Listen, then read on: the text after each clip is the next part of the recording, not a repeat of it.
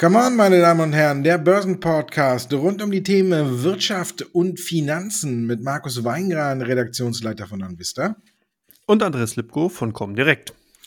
Ja, wir haben wieder ein neues Thema, was uns ein paar Wochen, Monate jetzt wohl beschäftigen wird. Ne? Es ist kein erfreuliches Thema und es hat die Märkte nach unten gedrückt. Aber heute erholt sich der DAX schon wieder. Ist die Ukraine-Krise oder besser gesagt der Ukraine-Krieg für dich jetzt schon im Leitindex eingepreist?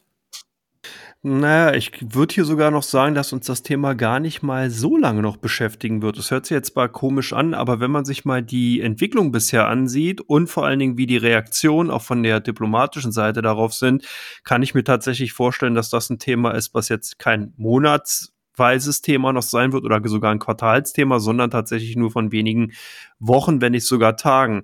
Das ist jetzt natürlich unschön, natürlich insgesamt für die militärische Eskalation für die Leute, die davon betroffen sind. Aber man merkt schon, dass der Markt auf der einen Seite natürlich hier die Schärfe wesentlich rausgenommen hat, als auch natürlich eben der Grund dafür war, dass die Politik auch anfängt, hier wieder sehr, sehr stark zurückzurudern. Also zum Glück ist natürlich so, dass hier die NATO und dass eben andere Staaten nicht mit in diesen militärischen Konflikt reingegangen sind. Das war ja die hauptsächlich die größte Befürchtung, die im Vorfeld einfach da war, dass man eben hier einfach gedacht hat, es könnte theoretisch zum dritten Weltkrieg kommen und demzufolge ist die Nervosität natürlich da gewesen. So, jetzt hat sich das Ganze natürlich schon sehr stark auf Russland und Ukraine beschränkt. Auch China hält sich relativ stark äh, äh, zurück. Auch Amerika hat gesagt, man wird da nicht keine größeren Interventionen von der militärischen Seite her machen, sondern nur Sanktionen im Endeffekt. Und da fängt es auch schon an, sehr stark aufzuweichen. Währenddessen man schon die Bazooka rausgeholt hat und gesagt hat, man möchte halt die russischen Banken, Russland generell vom SWIFT-System runternehmen, also von dem Interbanken-Verrechnungssystem, ähm, wenn man es so will, einfach erklärt rudert man jetzt da auch schon wieder zurück und sagt, naja, nee, hm, das geht nicht, weil dann können eben die privaten Menschen ja eh keine äh, Verrechnung mehr beziehungsweise keine Überweisung mehr nach Russland vornehmen und das würde ja nicht im Endeffekt nur die Staaten und die Regierung treffen, sondern dann eben natürlich auch den kleinen Mann. Also so weicht das ganze Thema schon auch ein bisschen auf und von daher denke ich auch mal, dass wir jetzt hier wirklich eher eine ja, ähm, Konsolidierung weiter sehen und eher so eine Art Schulterzucken von den Finanzmärkten. Man sieht es auch bei den russischen Aktien, die heute am Freitag auch sehr stark reagiert haben, sehr stark nach oben gezogen sind. Das wäre ja nicht der Fall, wenn hier wirklich die Finanzmärkte davon ausgehen würden, dass es hier zu einer weiteren Eskalation insgesamt kommt. Also es ist schon eine sehr schwer durchschaubare Situation insgesamt. Auch der Krieg an sich, der ja eigentlich quasi hier auch wirklich stattfindet, auch der ist sehr skurril, weil er irgendwie eine Art steriler, sterile militärische Auseinandersetzung hat. Man hat also hier gar nicht so den Eindruck wirklich, wie man sich das vielleicht vorher vorgestellt hätte, dass hier massenweise an Soldaten irgendwie äh, wie zehn aus dem Zweiten Weltkrieg eben jetzt da reinmarschieren, sondern es ist sehr, sehr steril, so wie es eben die letzten militärischen Maßnahmen, zum Beispiel natürlich auch von Amerika im Nahen Osten und so weiter war. Also es sind ist schon eine sehr, sehr merkwürdige Zeit und ich glaube, das ist auch mit ein Grund, warum die Finanzmarktteilnehmer hier jetzt so ein bisschen wieder zurück zur Tagesordnung gehen und ich deswegen auch glaube, dass eben irgendwann diese Ukraine-Krise halt bereits schon in den kommenden Tagen aus oder beziehungsweise eingepreist ist. Wie siehst du es denn, Markus? Ja, ich bin ein bisschen verwundert, wie schnell das Ganze geht. Heute die Erholung, man hat gesehen, äh, so im DAX heute früh hatten vielleicht einige noch ein schlechtes Gewissen, weil der DAX ist ja eigentlich recht holprig in den Tag gestartet und mittlerweile hat er jetzt zwischenzeitlich sogar mal einen Plus von drei Prozent gehabt. Jetzt kommt er wieder ein kleines Stück zurück. Es ist erstaunlich. Ich glaube aber, die Folgen sind noch nicht so abzusehen. Ich glaube, es wird uns tatsächlich noch ein Stück weit länger beschäftigen, je nachdem, wie Putin äh, da vorgeht. Will er jetzt tatsächlich nur die Regierung absetzen? Dann ist die Frage, wie er sie absetzt und äh, wie es dann danach weitergeht, ob die Ukraine noch als Land an sich äh, bestehen bleibt, nur mit einer quasi, sagen wir mal in Anführungszeichen, Marionettenregierung aus Russland oder ob da tatsächlich andere Dinge noch geplant sind und wie es dann im Land an sich verläuft. Ich glaube, ähm, ja, die Krim hat es ihm vorgemacht, aber ich glaube nicht, dass es so wirklich ist wie auf der Krim. Da haben auch alle aufgeschrien, haben gesagt, oh nee, das geht nicht und haben äh, mit Konsequenzen gedroht und am Ende ist das Ganze irgendwie im Sand verlaufen. Ich glaube, dass das hier ein bisschen größere Ausmaße hat und dass hier ja, der Westen sich so schnell nicht abspeisen lässt. Aber wie gesagt, es geht alles relativ schnell. Noch ist die Lage ziemlich undurchsichtig Und je länger die Kämpfe dauern, man weiß ja nicht, wie lange sie dauern, angeblich äh, stößt Russland ja jetzt doch in der Ukraine auf äh, einigen Widerstand militärischen, aber ich glaube trotzdem auch nicht, dass das Land in der äh, aufgrund seiner Ausrüstung in der Lage ist, wirklich dem großen Russland hier lange die Stirn zu bieten. Trotzdem kommt vieles darauf an, wie es danach weitergeht. Die Sanktionen, die jetzt alle verhängt worden sind, die werden mit Sicherheit noch nicht sofort ihre Wirkung für Russland zeigen. Und jetzt muss man auch gucken, wie Russland am Ende darauf reagiert. Ich denke, jetzt am Wochenende werden äh, die Gegenmaßnahmen aus Russland kommen. Und vereinzelt hat man ja schon reagiert und äh, britischen Flugzeugen und selbst Flugzeugen, die nur geleast sind und auch von britischen Firmen, hat man das Überflugrecht von äh, Russland äh, abgenommen. Also die dürfen jetzt nicht mehr über Russland fliegen. Ich glaube, da kommt noch was. Ich glaube, es wird uns zumindest noch ein paar Wochen beschäftigen, weil man jetzt auch gucken muss, ab wann diese mm, Sanktionen wirklich wirken und wann die äh, Wirkung entfalten und wie schwer es dann wird für Russland, äh, sich ähm, zu refinanzieren und alles. Ich glaube, das Thema ist noch nicht so schnell vom Tisch und ich glaube, auch diesmal wird es nicht wie bei der Krim äh, so schnell wieder vom Tisch sein. Damals hat man vielleicht irgendwann gedacht, ja, ist ja nur ein kleiner Teil und da war es ja der große russische Stützpunkt und das alles. Aber ich glaube, es wird uns noch ein bisschen länger beschäftigen und ich bin gespannt auf die Sanktionen und auch auf die Sanktionen, mit denen Russland jetzt antwortet. Und dann muss man mal abwarten. Das ist jedenfalls schon schwierig. Aber natürlich sind die Schnäppchenjäger schon wieder unterwegs, ganz klar, wenn eine Aktie, über die wir nachher noch sprechen, wie die Serverbank, äh, über 60 Prozent nach unten kracht, ähm, dann ist klar, dass das den ersten in den Fingern juckt, weil man irgendwann denkt, ja, ist ja irgendwann auch wieder vorbei. Aber ich glaube noch nicht, dass das wirklich so schnell vorbei ist. Ich denke, da wird noch was kommen. Und jetzt muss man natürlich dann auch gucken, wie wirkt sich, äh, wie werden sich die Sanktionen auf äh, deutsche Unternehmen auswirken. Denkst du auch, dass das hier ganz schnell wieder abgefrühstückt ist? Ja, weil die ähm, Beziehungen, die wirtschaftlichen Beziehungen, die eben Deutschland mit Russland hat, die beschränken sich sehr stark natürlich auf Energieträger. Klar, Erdgas, Öl, Basismetalle spielen nochmal eine ganz, ganz wichtige Rolle. Also ähm, das sind so ein bisschen die Hauptexportschlager, wenn man so will, die eben von Russland nach Deutschland kommen. Dafür hat Deutschland in Richtung Russland, Russland vor allen Dingen Maschinen, Autos und Autoteile beziehungsweise chemische Produkte und Elektrotechnik geliefert. Aber es macht halt insgesamt nur ungefähr zwei Prozent des gesamten deutschen Imports aus. Also das ist nicht wirklich viel. Selbst wenn also hier jetzt Sanktionen verhängt werden würden, dann würde es die deutschen Unternehmen dahingehend natürlich selektiv dahingehend treffen, gerade Unternehmen, die halt ein sehr starkes Osteuropa-Geschäft haben, klar, aber insgesamt die deutsche Wirtschaft jetzt nicht so stark, wie man es vielleicht angenommen hätte. Auch der Einfluss auf das Bruttoinlandsprodukt bleibt also dann insgesamt hier verhältnismäßig gering. Für Russland ist das natürlich dann dahingehend natürlich unangenehm. Klar, man hat dann eben im Endeffekt äh, doch nicht nur gegen Deutschland, sondern insgesamt natürlich noch andere Länder dann eben entsprechend äh, Schwierigkeiten, Güter, Waren und Dienstleistungen beziehen zu können.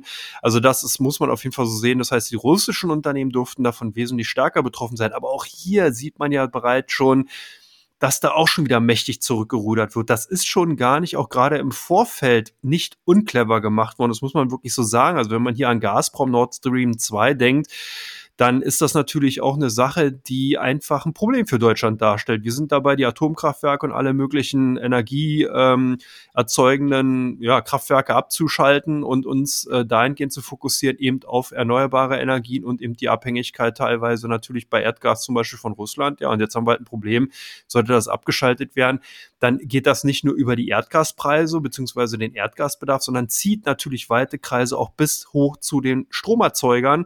Das darf man nicht vergessen. Also hier sind Kausalketten, die nicht jetzt direkt damit zu tun haben, okay, da müsst ihr halt nicht mehr mit Gas euren Ofen heizen, sondern eben mal den Kamin anwerfen, sondern es geht halt auch wirklich dahin, dass Erdgas natürlich auch noch in vielen, vielen anderen Bereichen eben benutzt wird zur Stromerzeugung, zum Beispiel Gaskraftwerke und so weiter. Also das ist schon nicht ohne und von daher bleibt das sicherlich spannend, aber nochmal, um auf die Frage zurückzukommen, auf deutsche Unternehmen, denke ich mal, wird sich das eher relativ gering auswirken.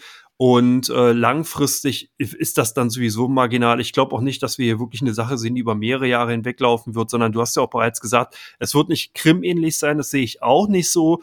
Aber ich denke, äh, Putin ist da schon sehr clever und ja, die Berater im Endeffekt auch so, dass die danach schon einen Weg finden, während das zum Beispiel dann eben ein Marionettenkabinett da irgendwie sitzt oder, oder wie auch immer und dann im Endeffekt man sagen kann, na wieso, die sind ja noch unabhängig, wir haben ja dann nur klar Schiff gemacht, wenn man es so formulieren will.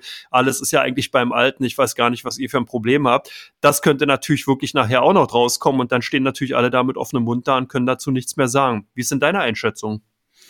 Ja, auch so ähnlich. Ich habe mir jetzt eine Studie auch nochmal von Warburg angeguckt. Die haben sich direkt mal die Mühe gemacht und geguckt äh, bei 200 Unternehmen, wie das Verhältnis so beim Umsatz ist und wie viel Geschäft man in Russland macht. Und da ist eigentlich im Grunde genommen nur ein Wert so in, ins Auge gestochen, ist die Metro und äh, damit verbunden natürlich auch Seconomy, weil Mediamarkt Saturn und alles, die waren ja auch früher mal im Metro-Konzern. Also die haben schon eine gewisse Beziehung zu Russland. Metro macht über 12 Prozent und ich glaube 12,8 Prozent seines Umsatzes in Russland. Wenn der eingeschränkt wird, dürfte man bei der Metro es schon ein Stück weit merken. Aber ähm, dann ist Economy quasi an einem russischen Elektronikhändler beteiligt, was auch nicht gerade so vorteilhaft ist. Und wenn man dann den Bogen noch ein Stück weiter spannt und guckt sich eine Fraport an, die sind am Flughafen in St. Petersburg beteiligt. Also auch da. Insgesamt glaube ich aber auch äh, nicht, dass es so viele sind, dass, oder dass es so viel ausmachen wird, dass es jetzt richtig ins Konto reinregnet, wenn die ihre Beteiligung verkaufen müssten oder ähm, gut, ich weiß jetzt nicht, wie der Flugverkehr sich dann in St. Petersburg jetzt erstmal entwickeln wird weil ja auch die russischen Airlines äh, nicht mehr so viele Flughäfen haben, wo sie hinfliegen können aktuell. Ähm, von daher ist es nicht so groß. Man, Warburg hat dann noch ein paar andere Unternehmen ausgemacht, wo der Anteil am russischen Geschäft deutlich unter 10% liegt. Das ist eine Bauer, Henkel, Hamburger Hafen, Jung Heinrich, König und Bauer, KWS Saat, Leoni, S&T, Steiko und Wacker Neusen. Also auch die haben natürlich ein paar Sachen äh, in Russland, wo dann Umsatzeinbußen da sind, wenn hier quasi die Beziehungen erstmal untersagt werden. Wie gesagt, das Ganze ist noch nicht absehbar. Man weiß noch nicht, äh, wie man damit umgehen soll, was am Ende dabei rauskommt. Fakt ist jedenfalls, je länger sich das hinzieht und äh, je schwieriger es für Russland wird, desto mehr glaube ich, dass es Wirkung entfalten wird und dass die Sanktionen auch nicht so schnell zurückgenommen werden. Klar, den richtigen Schritt, um Russland weh zu tun, hat jetzt sich keiner getraut zu machen. Nord Stream 2 ist erstmal nur auf Eis gelegt, also auch noch nicht gänzlich abgesagt. Und wir wissen auch ganz genau, wenn man Russland wirklich erstmal äh, wirklich schaden will, dann äh, stellt man von heute auf morgen äh, die Gaslieferungen ein. Und das macht dann schon einen großen Unterschied beim russischen Inlandsprodukt, wenn man hier sein Gas nicht mehr Richtung Westen verkaufen kann. Ich glaube, es sind um die 2,5 oder sogar fast drei Prozent des Bruttoinlandsprodukts, was der Gasverkauf ausmacht.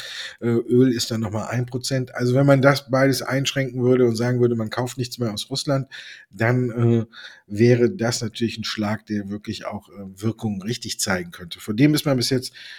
zurückgeschreckt.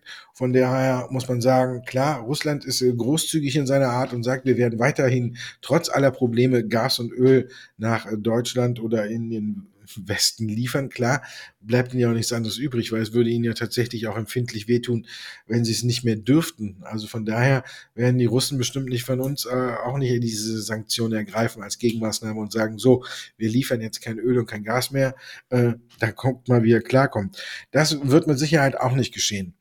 Es ist tatsächlich, was mir an der ganzen Sache ja, Bauchschmerzen bereitet, ist wirklich diese, diese Unbeholfenheit. Was kann man tatsächlich machen? Man kann im Grunde genommen gar nichts machen. Man muss äh, den Deppen da unten äh, fast freie Hand lassen, außer eben mit wirtschaftlichen Sanktionen zu arbeiten, weil ein Weltkrieg oder so auslösen möchte jetzt nun keiner und die NATO mit Sicherheit auch nicht. Und deswegen äh, wird man da jetzt auch nicht so viel, hm, sag ich mal, militärisch äh, Russland entgegensetzen können. Deswegen ist ganz klar, man muss gucken, was am Ende da rauskommt. Wird die Ukraine als Land halt weiter Bestand haben und quasi eben, wie ich schon gesagt habe, so eine von Russland, so eine Pro-Russland-Regierung erhalten, dann glaube ich, dass wir mal gucken, wie das dann weitergeht und ob die, ob der Westen dann diese harten Sanktionen noch aufrecht erhält.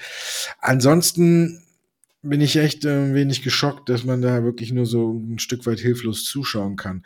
Und was mir noch ein bisschen Bauchschmerzen gemacht hat, ist, dass Putin sich ja vorher auch noch mit Xi Jinping getroffen hat. Und wir wissen ja auch, dass äh, China mit äh, mehr als einem Auge Richtung Taiwan schielt und äh, ja auch immer sagt, das ist eigentlich eine Provinz von uns und die haben sich nur losgesagt und die gehören zu China. Und äh, ob da noch irgendwas passieren könnte, dann wäre wahrscheinlich der Ofen ein wenig aus. Also von daher bin ich da noch unschlüssig, wie es geht. Die Märkte haben es jetzt heute zum Teil tatsächlich wieder abgehakt. Das fällt dann auch so unter das Motto, äh, äh, politische Börsen haben kurze Beine. Man hat kurz mal geschluckt, die Börsen sind nach unten gegangen und dann hat man geguckt, wie es die Unternehmen betrifft. Es wird natürlich auch einige amerikanische Unternehmen betreffen, denn die Sanktionen enthalten ja jetzt auch äh, die äh, Maßgabe, dass man eben keine Hightech-Produkte in gewissen äh, Wirtschaftszweige mehr liefern darf. Man möchte hier den Flugverkehr und den Schiffsverkehr von Russland noch treffen, dass man hier sagt, ihr kriegt keine Ersatzteile mehr, damit ihre Flieger nicht mehr in die Luft bringen können und alles. Da muss man gucken, wie sehr es die amerikanischen Unternehmen trifft, die da involviert sind und auch die Hightech-Unternehmen, die ja natürlich auch Chips und alles nach Russland liefern, wenn das auch eingestellt wird. Also von daher bin ich mir noch nicht sicher, wie lange das Spielchen geht und vor allen Dingen auch nicht, welche wirkliche Wirkung das haben wird. Weil wenn man das so weiterspinnt und die Sanktionen wirklich jetzt über Monate aufrechterhalten werden, dann glaube ich schon, dass es für Russland richtig schwierig wird, weil dann dürften da unten einige, dürfte die Inflation ansteigen. Man hat jetzt äh, die US-Institute innerhalb von äh, 30 Tagen angewiesen, dass die Silberbank über ihre Konten nichts mehr in Dollar abwickeln kann. Das ist schon mal der nächste Schlag. Und wenn dann tatsächlich, was jetzt gerade in Brüssel diskutiert wird, Russland noch aus SWIFT rausfliegt, aus diesem Bankennetzwerk, Telekommunikationsnetzwerk, ähm, dann ist es schon noch schwieriger für die und dann dürfte das dürfte tatsächlich wirklich richtige Folgen haben und da muss man mal gucken,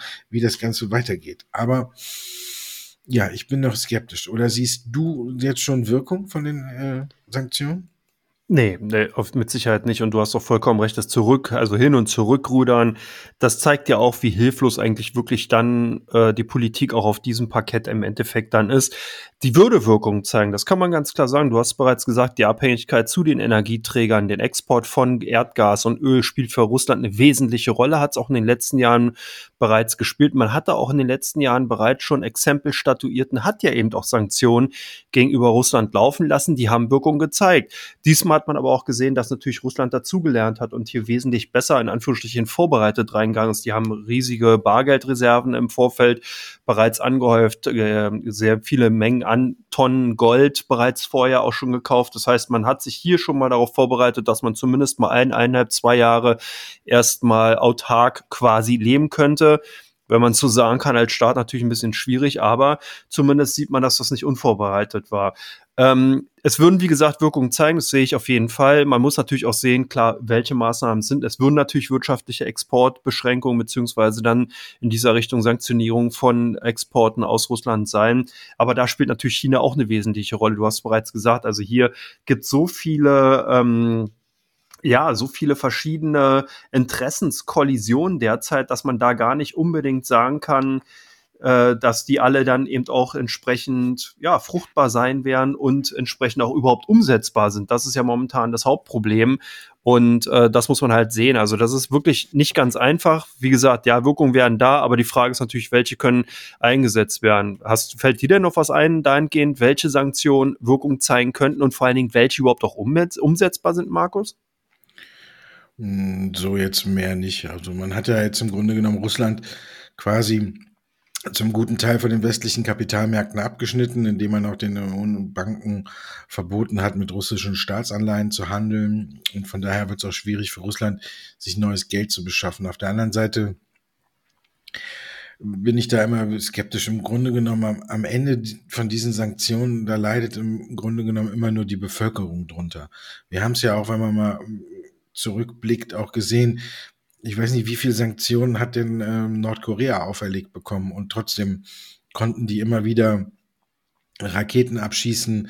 Ähm, da ging es keinem so dreckig, dass sie irgendwie angekrochen gekommen sind, jedenfalls nicht aus den oberen Reihen. Bei der Bevölkerung wäre es mit Sicherheit schon anders gewesen. Da hätten einige wahrscheinlich gesagt, bitte hör auf mit dem Scheiß und mach endlich, dass die Sanktionen aufhören. Ähm, ich bin mir immer nicht sicher, ob die wirklich die Leute treffen, die man äh, auch treffen will. Jetzt kommt, dann kommt man dann wieder, man hat das Kapital von russischen äh, Oligarchen oder Leuten eingefroren, die daran beteiligt waren oder die diesen Einsatz mitgenehmigt haben. Die Schweiz hat gesagt, nur wir, wir frieren keine Konten ein. Wir sind ähm, politisch neutral und mischen uns weder da oder noch da ein. Von daher werden die Leute, die wussten, dass äh, Sanktionen auf sie zukommen, die werden ihre Schäfchen auch schon vorher ins Trockene gebracht haben. Also und China wird mit Sicherheit auch so eine Situation ausnutzen, um, um ja, neuer Verbündeter kann man ja fast gar nicht sagen. Die zwei haben sich ja vorher schon getroffen und ich denke, die werden das auch ausdiskutiert haben oder ich glaube, Xi Jinping wird da schon äh, mit äh, gewusst haben, was los ist und äh, wird dann im Zweifelsfall, wird Russland halt seine Geschäfte dann mit China machen. Und das ist halt dann immer die Frage, wirken diese Sanktionen wirklich? Und das muss man jetzt tatsächlich erstmal in der Zukunft abwarten. Und dann muss man wirklich gucken. Und ich glaube, Putin wird nicht mehr derjenige sein, der zurückrudert oder der äh, vielleicht versucht, sich den Westen in, in der Beziehung jetzt nochmal anzunähern. Dann muss man mal gucken, zum Glück ist der Kerl ja schon 70 und da muss man mal abwarten, wer dann äh, irgendwann danach kommt. Und dann kann man ja gucken, vielleicht äh, hat dann einer äh, mal normalere Ansichten und dann könnte sich das Ganze ja auch wieder auflockern. Von den Sanktionen her, ja, sie dürften wehtun, aber wie gesagt, wie du schon gesagt hast, ähm, bis dahin vergeht eine lange Zeit und bis dahin hatte Russland wahrscheinlich schon äh, in der Ukraine einfach eine Regierung eingesetzt, die, die ihnen gefällt und damit ist für Russland das Thema vom Tisch und der Westen steht da und muss gucken, setzt sich jetzt Russland noch weiter unter Druck oder lassen die das jetzt in Ruhe, weil dann fehlt ja auch wieder, wenn die ganzen Soldaten wieder abrücken und dann eine neue Regierung einfach nur eingesetzt ist, dann steht man ja auch wieder ein bisschen komisch da. Also es ist schon komisch alles und skurril, wie man damit umgehen soll. Und man hätte eigentlich auch damit nicht gerechnet, dass sowas nochmal äh, passiert, ja. Ich meine, Krieg kenne ich nur persönlich äh, äh, von äh, Erzählungen von meinem Opa und äh, von daher hat mich das Ganze doch schon ein wenig geschockt und vor allen Dingen, dass man da auch wirklich nicht so viel machen kann, weil ja auch wirklich viel auf der auf dem Spiel steht. Da kann man ja auch nicht einfach sagen, hey, geh wieder zurück, sonst machen wir mit. Und ähm, das ist wirklich extrem problematisch und den Rest muss man jetzt mal abwarten mit der Zeit. Ich hoffe, dass das Ding in der Ukraine wirklich jetzt schnell über die Bühne geht und dass man danach dann vielleicht noch einlenken kann oder dass Russland einlenkt und vielleicht was anderes macht. Es geht ja in erster Linie uh, um die Bevölkerung und nicht um, ja, um den Bekloppten, der da wirklich meint, der kann sich da noch mal eben schnell ein Land reinholen. Also von daher warten wir mal ein wenig ab und kommen zu Teil zwei, wo wir auf Aktien im Einzelnen blicken.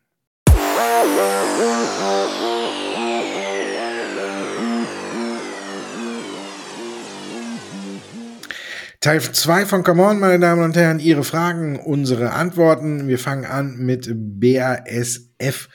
Ja, in der großen Erholung gibt es heute ein paar Aktien, die nicht mitziehen. Eine davon ist BASF und da ist dann jetzt die Frage, wie wird sich dieser Ausblick auf die Zukunft auswirken? Mm, hier muss man jetzt auch ambivalent sich die Zahlen mal ansehen oder beziehungsweise Situation insgesamt betrachten. Wenn man in die Zukunft blickt, denke ich mal, könnte die Ausgangssituation für die BASF-Aktien gar nicht so verkehrt sein. Ich führe jetzt kurz aus, warum.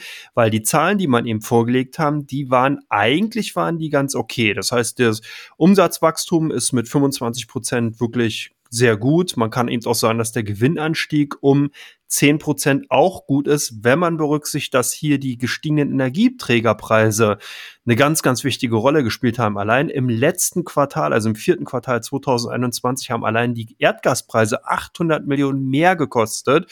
Und das zeigt, wie stark das Thema Inflation, wir haben ja in diesem Podcast auch sehr häufig drüber gesprochen, wirklich eine ganz, ganz großer Störfaktor auf der Kostenseite, ein Belastungsfaktor auf der Kostenseite der Unternehmen ist. Allein im Gesamtjahr hat das Unternehmen BASF durch die gestiegenen Energieträgerpreise 1,5 Milliarden Euro mehr Kosten gehabt. Das heißt, wenn die nicht angefallen worden wären, hätte der Konzern wirklich ein grandioses Jahr dargelegt. Das Problem ist jetzt natürlich, dass das Management von BASF sehr, sehr vorsichtig ist und sehr konservativ und gesagt hat, dass man jetzt auch in dem aktuellen Jahr 2022 davon ausgeht, dass die gestiegenen Energieträgerpreise auch weiter eine wichtige Rolle spielen werden auf der Kostenseite und 20 Prozent Steigerung eingepreist haben. Das bedeutet, der Umsatz beziehungsweise der Gewinn, nicht der Umsatz, der Gewinn wird um 20 Prozent davon belastet werden. Das hat die Marktteilnehmer natürlich vollends verschreckt und demzufolge die Aktien heute unter Druck. Aber jetzt kommt eben genau das, was ich am Anfang gesagt habe. Das birgt aber auch eine Menge positives Potenzial, wenn nämlich tatsächlich der Fall eintreten sollte, dass wir hier nur eine, ich nehme jetzt mal eine schöne Unwort, transitory Situation haben. Das heißt, dass die Inflation, die, die gestiegenen Energieträgerpreise tatsächlich nur vorübergehend, also temporär vorhanden sein werden und sich vielleicht in den kommenden zwei Quartalen auch wieder normalisieren sollten. Dann ist natürlich ein enormes Überraschungspotenzial für die BSF-Aktien da, dass man eben im dritten Quartal oder im vierten vielleicht dann eben auch wieder bessere Gewinne vorweisen kann. Also von daher, ich würde den Konzern die Aktien insgesamt noch nicht abschreiben. Mir hat das eigentlich ganz gut gefallen, dass man im Endeffekt den Umsatz so stark steigern konnte. Natürlich ist der Gewinn direkt durch die Energieträgerpreise belastet worden. Das ist ja nun mal Fakt. Wobei man auch sagen muss, und jetzt wird's auch nochmal spannend, der Konzern will die gestiegenen Energieträgerpreise auch in weiter steigende Preise für deren Produkte weitergeben. Und gerade im Plastik- beziehungsweise Kunststoffbereich ist das natürlich ein Punkt, der dann eben auch weiterhin inflationstreibend sein wird. Also wir werden, Sie sehen momentan wirklich eine Situation, ich bin auch gespannt, wie die EZB darauf reagieren wird. Die kann eigentlich an solchen Äußerungen nicht vorbeigehen und weiterhin so ein bisschen Schildkröte oder Schnecke spielen und einfach den Kopf einziehen. Hier kommt wirklich noch einiges auf uns zu, was sehr, sehr spannend sein wird. Aber wie gesagt, äh, ich denke, dass die Situation für die BASF-Aktien zumindest mal so ist in den ersten jetzt Quartal, zweite Quartal, das dürfte tatsächlich noch sehr stark belastet werden durch die stark gestiegenen Energieträgerpreise, aber dann zum dritten und vierten Quartal tatsächlich eher nachlassen. Und dann kommen eben sehr, sehr interessante Effekte. Also von daher, ich würde die Aktie noch nicht abschreiben. Ich finde auch den Abschlag, wie man es ja sieht, der ist zwar immer noch vorhanden, hier mit 1,9 Prozent sah aber heute schon mal schlimmer aus. Also von daher scheinen hier auch einige zu ähnliche Situationen beziehungsweise eine ähnliche Einschätzung zu haben. Jetzt kommen wir zum richtig interessanten Fall. VW, Börsengang wird konkreter von Porsche also von dem Autobauer. Wer profitiert denn deiner Meinung nach mehr? Volkswagen oder Porsche, Markus? Ja, ich war am Anfang, habe ich gedacht, ähm, auf jeden Fall äh, VW, weil man ja wirklich ähm, hier viel Geld einnimmt und äh, in die Elektrif Elektrifizierung stecken kann. Aber mittlerweile bin ich mir nicht mehr so zu 100% sicher. Ist klar, die obersten Gremien haben jetzt zugestimmt und jetzt wird mir auch so langsam, wenn ich mir das ganze Spielchen angucke, klar, warum immer äh, Herbert Dies so vorsichtig war, wenn es um den Porsche-Börsengang ging. Denn ähm, für ihn ist es, so, glaube ich, so eine Sache, die er mit dem lachenden und mit dem weinenden Auge beobachten muss. Zum einen kriegt er eben mehr Geld oder wird der Börsengang, hier werden ja Summen von 80 bis 100 Milliarden äh, Euro an Börsenwert für Porsche rumgereicht und da muss man sagen, da kommt ja dann richtig Geld rein, weil man will ja nur 25 Prozent erstmal von Porsche an die Börse bringen.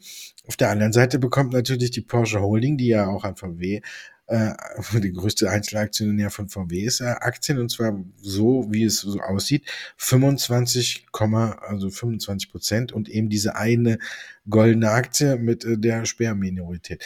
Also von daher ist äh, auf der einen Seite ähm, das Geld da, auf der anderen Seite Porsche, äh, wissen wir, wird ja die Holding von Piech und äh, Porsche kontrolliert und ähm, die erhalten dadurch natürlich mehr Zugriffsrechte auf Porsche und können hier mehr einwirken, wie es weitergeht. Das dürfte mit Sicherheit äh, dem einen oder anderen äh, nicht so gefallen.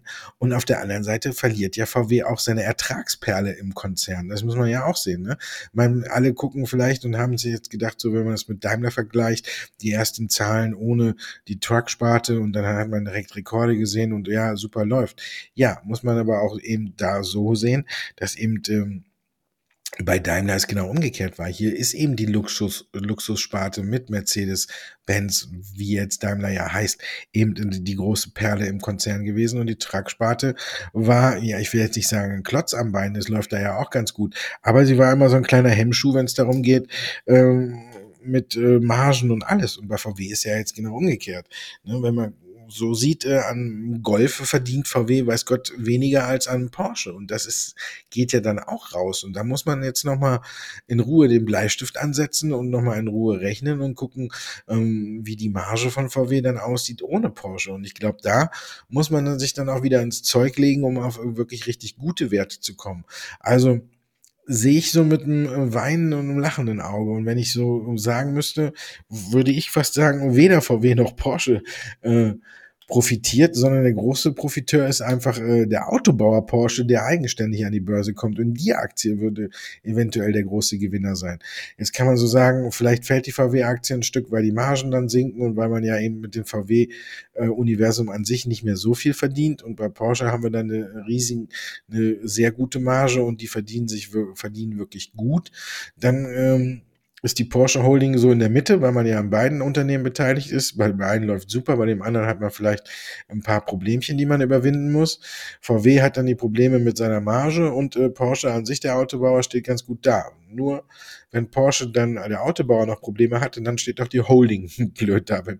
Also von daher so, glaube ich, ja, die VW lockt jetzt die Anleger noch mit einer Sonderdividende. Also die sollen ja auch an dem Verkauf beteiligt werden. Wenn Porsche dann an die Börse geht und das Geld zu VW rüberwandert, dann sollen auch die Aktionäre eine Sonderdividende erhalten. Davon geht natürlich auch wieder viel in die Porsche Holding rüber.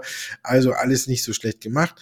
Ich glaube, unterm Strich gibt es da nicht den ganz großen Gewinner, sondern unterm Strich muss man aktuell das Momentum spielen. Und da profitiert halt sowohl VW als auch Porsche von dem bevorstehenden Börsengang. Wenn man da investiert ist, sollte man die Aktie auf jeden Fall weiterlaufen lassen. Und den Rest, den muss man sich dann wirklich nochmal in Ruhe durchrechnen, wenn es dann soweit ist und wenn man dann mal Zahlen äh, ohne den anderen sieht. Und dann muss man mal den Bleistift ansetzen und gucken, wie das in Ruhe weitergeht. Also ich glaube, keiner von beiden ist jetzt äh, der, einer der ganz großen Profiteure. Beide Aktien profitieren gerade davon und bei beiden Aktien ist das Momentum stark und deswegen sollte man mindestens eine davon aktuell im Depot haben. Ob man Alibaba im Depot haben müsste, ist die neue Frage. Ne? Es gab Zahlen. Haben die für dich ein Argument geliefert? Können die Zahlen Trendwende einläuten? Ja, eigentlich schon, aber hier ist natürlich auch genau das Problem, dass immer wieder die politische Komponente hier einfach wieder das Damoklesschwert über dem Konzern insgesamt strippt. Und man sieht ja auch schon an den Äußerungen von dem Management, wie verzweifelt eigentlich ja die Manager sind, die weisen immer wieder darauf hin, dass eigentlich das Unternehmen extrem unterbewertet ist. Und das ist ja tatsächlich auch der Fall. Wenn man sich alleine ansieht, das Unternehmen verfügt über 56 Milliarden US-Dollar an Bargeldreserven. Das ist wirklich ein Mega-Klotz.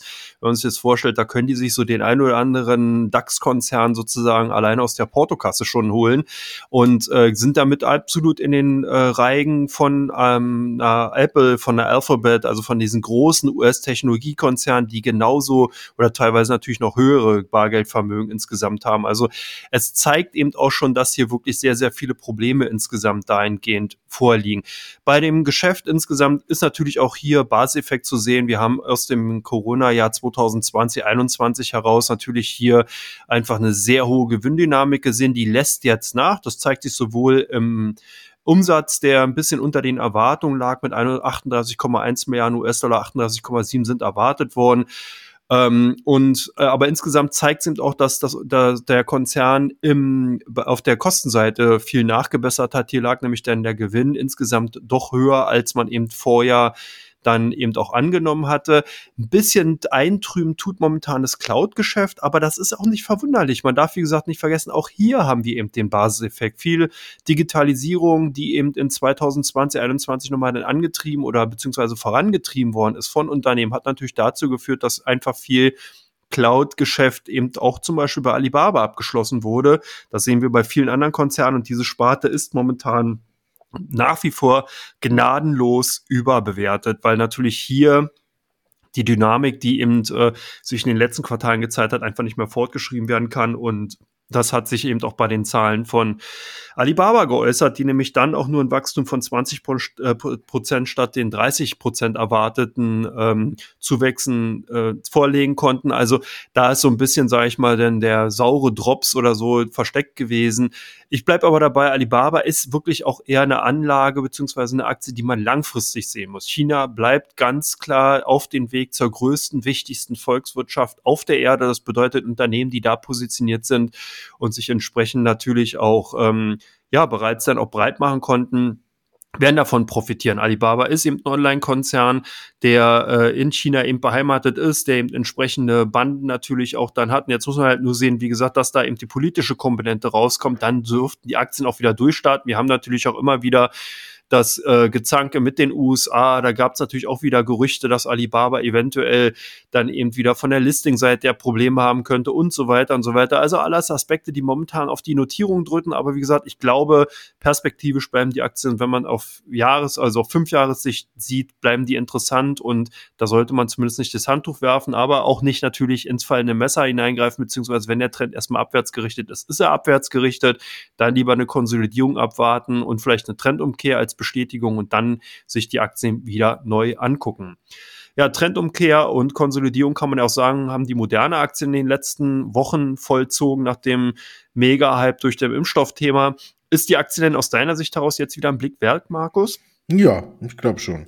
Ich glaube, so langsam haben wir das, äh, ja, das Tal der Tränen oder wie man es nennen möchte, ähm, durchschritten. Die Aktien haben gestern wirklich, oder besser gesagt, das Unternehmen hat gestern gute Zahlen geliefert und hat auch gleichzeitig nochmal die Prognose für den Umsatz mit dem Impfstoff nach oben geschraubt. Da ist man bisher davon ausgegangen, ähm, dass man im Jahr 2022 17 Milliarden Euro, äh, Dollar, Entschuldigung, mit ähm, dem Impfstoff macht. Jetzt ist man auf 19 hoch und hat sogar noch, was man noch erwähnen muss, die Einschränkungen mitgeliefert. Da sind jetzt noch keine neuen Bestellungen der US-Regierung mit dabei, weil die hat nur bis Ende des äh, oder bis Mitte des Jahres seine Impfstoffe ge geordert und man rechnet jetzt damit, dass auch nochmal die US-Regierung quasi nachbestellt. Diese Nachbestellung ist in den Planungen in dieser Prognoseerhöhung jetzt auch noch nicht mal mit drin. Muss man also gucken. Der Vorstandsvorsitzende rechnet auch noch damit, ähm, dass man ähm, quasi im Herbst alle zumindest über 50 noch einen neuen Booster-Shot brauchen, damit man hier auch komplett auf der sicheren Seite ist. Also von daher geht er klar davon aus, dass er auch die USA nochmal groß nachbestellt. Und ich denke auch in Zukunft, dass wir mindestens einmal im Jahr so eine Impfung weiterhin brauchen werden, um wirklich komplett auf der sicheren Seite zu stehen. Von daher, die Aktie hat sich mehr als halbiert, hat jetzt, glaube ich, so langsam ihren Boden gefunden. Die Zahlen sind wirklich wieder gute ja, ein Licht am Ende des Tunnels und man arbeitet ja auch daran, einen Kombinationsimpfstoff zu schaffen äh, zwischen ähm, Grippeimpfung und Corona. Ähm, von daher glaube ich, ja, man kann jetzt so langsam wieder auf die Aktie setzen. Man muss eben halt nur auf der Agenda haben, dass es nicht mehr jetzt so ein, so ein Sprint wird, wie wir uns letzt oder im vergangenen Jahr gesehen haben, sondern dass die Aktie sich gemächlich entwickelt, so ein bisschen gediegener und äh, vielleicht äh, ihr Hoch mal in wieder, sag ich mal, anderthalb Jahren bis zwei Jahren wieder da oben angreifen kann und nicht jetzt innerhalb von drei bis vier Monaten wieder Richtung Allzeithoch stürmt. Bis dahin muss noch ein bisschen was kommen und von daher, ähm, ja, glaube ich, ein Fuß in der Tür ist bei Moderna jetzt aktuell nicht verkehrt. Gazprom kam die Frage rein, einfach nur Finger weg. Ja, eine schöne Frage und so einfach kann man die auch nicht beantworten. Auf der einen Seite ist natürlich das Bewertungsniveau, wenn man so wie sieht, momentan durch die Kursrückgänge äußerst attraktiv und sehr, sehr stark zurückgekommen. Auf der anderen Seite hat man natürlich hier wirklich ganz, ganz viele Risiken, sowohl von der politischen Seite her, dass man hier natürlich dann durch die Sanktionen auch direkt gegen die Unternehmen gehen könnte, dass man eben sagt, zum Beispiel russische Aktien dürfen außerhalb von Russland dann an den ausländischen Börsen nicht mehr gehandelt werden. Hier so ein bisschen mit dem Verweis auf zum Beispiel die Geschichte, die natürlich auch Amerika bei den chinesischen Aktien gemacht hat und gerade bei den ADRs, GDRs ist das ja durchaus möglich, dass man eben amerikanischen Instituten einfach sagt, hey, ihr dürft die Verbriefungsprogramme beziehungsweise dann eben die ADR-Programme nicht weiter fortführen und das könnte tatsächlich ein Problem darstellen. Auf der anderen Seite ist natürlich auch hier die Frage, äh, ob das so einfach durchsetzbar ist, weil man dann natürlich hier auch dann entsprechend äh, einen Anlass haben müsste, um gegen die Unternehmen direkt vorgehen zu können. Und die sind ja bei den militärischen Aktivitäten direkt dann auch nicht beteiligt, logischerweise, weil sie ja eben private Unternehmen sind. Also es ist nicht ganz einfach zu sagen, aber wenn man auf jeden Fall sicher gehen will und keinen spekulativen Charakter hat, dann sollte man wirklich einen Bogen um Gazprom, Lukoil und Co. machen. Also wirklich dann eher an der Seitenlinie stehen und äh, sich das ganze Spiel ansehen. Es gibt ja auch andere Unternehmen, die derzeit auch sehr, sehr stark unter die Räder gekommen sind, die dann vielleicht interessanter sein könnten. Wenn man aber sagt, nee, ich möchte nur ein bisschen auf diesen ja auf das aktuelle niedrige Kursniveau zocken und habe vielleicht sogar eine Mehrjahressicht, dann könnte es durchaus interessant sein, sich die Gazprom Aktien mal anzusehen, weil wir haben ja bereits in Teil 1 gesagt, so einfach ist das Spiel mit Nord Stream 2 auch nicht. Man kann nicht einfach sagen, man schaltet die Pipeline jetzt für immer ab oder wird eben komplett Abstand davon nehmen, weil das kann Europa beziehungsweise Deutschland in dieser Form ja auch nicht. Also es ist nicht so einfach. Von daher für spekula hochspekulativ eingestellte Anleger Gazprom sicherlich interessant, dann auf jeden Fall natürlich Stop-Loss und immer wieder auch einen Blick auf den Nachrichtenticker haben. Für Menschen, die ruhig schlafen wollen und sagen, nee, also ich möchte äh, kein unruhiges Depot haben, keine Volatilität, dann auf jeden Fall Finger weg. Ja, da ich gerne ruhig schlafe, gibt für mich Finger weg. Wir kommen äh, zu Teil 3, meine Damen und Herren.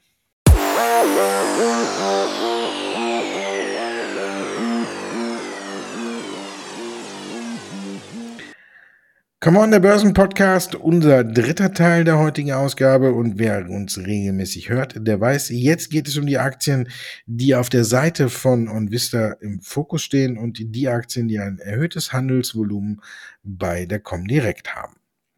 Und wir fangen an, ja, von Gazprom zur Serverbank of Russia. Ja, Serverbank of Russia wird natürlich derzeit massivst gehandelt. Und hier sind auf der einen Seite sicherlich auch Verkäufe, weil man eben natürlich durch die geplanten Sanktionen hier ein ganz klares Opfer dann natürlich auch ausgemacht hat, als auch natürlich viele Trader, die einfach diese starke Volatilität, diese starken Kursverluste eben aus spekulativer Sicht heraus genutzt haben und hier auch wirklich zugegriffen haben. Also man kann nicht direkt sagen, ob jetzt wirklich hier die Kauf- oder die Verkaufsseite im Vordergrund steht. Hier ist ganz klar der hochspekulative, der Trading-Charakter zu sehen. Das heißt, das Handelsvolumen, was sich darlegt, ist nicht nachhaltig dahingehend als Investitionshandelsvolumen äh, zu sehen, sondern wirklich eher als Trading-Volumen. Und bei euch sind die Aktien von der Mercedes-Benz Group gesucht gewesen. Ja klar, gab ja die Zahlen und ein bisschen überrascht überraschend und seitdem wird immer auf Daimler geguckt.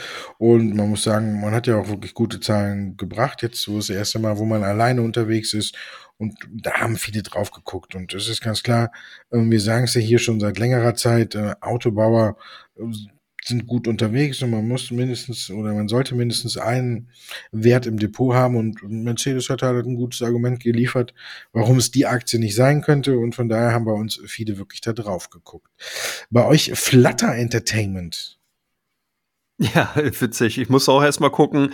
Äh, es ist ein Eurostox 50 Unternehmen, ehemals Betfair. Vielleicht kennt man die dahingehend, also ein Wettanbieter, Glücksspielunternehmen das äh, sich dazu darauf spezialisiert hat, gerade im Bereich der Sport-Online-Wetten, zum Beispiel auf Sportereignisse wie Pferderennen, Fußballspiele, Tennis, Boxen, Eishockey übrigens auch, setzen zu können. Und die Aktien werden momentan tendenziell eher verkauft. Das hat natürlich irgendwie auch damit zu tun, weil momentan Glücksspiel natürlich in solchen Zeiten, wenn eben die ganzen anderen Value-Werte so stark unter Druck kommen, nicht unbedingt dann eben auch natürlich zu den des Börsianers Liebling gehören, sondern hier scheinen eben doch sehr, sehr viele eher zu sagen, nee, ich verkaufe dann eher äh, Glücksspielanbieter und guck mir lieber andere Unternehmen an, die momentan wesentlich günstiger dann halt auch bewertet sind. Von daher denke ich mal sehr, also sieht man zumindest bei unseren Kunden hier eine Tendenz zum Verkauf von Flutter Entertainment. Und äh, ja, das ist der Grund, warum die zumindest bei den ausländischen Aktien ein relativ starkes Handelsvolumen aufgewiesen haben. Bei euch auch die Aktien von der Deutschen Bank gesucht. Ja, die sind auch ganz schnell nach oben geschnellt auf unserer Liste, weil die ja natürlich extrem unter dem äh, Ukraine-Konflikt jetzt hier gelitten haben. Wir waren einer der größten Verlierer, weil man natürlich Sanktionen befürchtete und alles.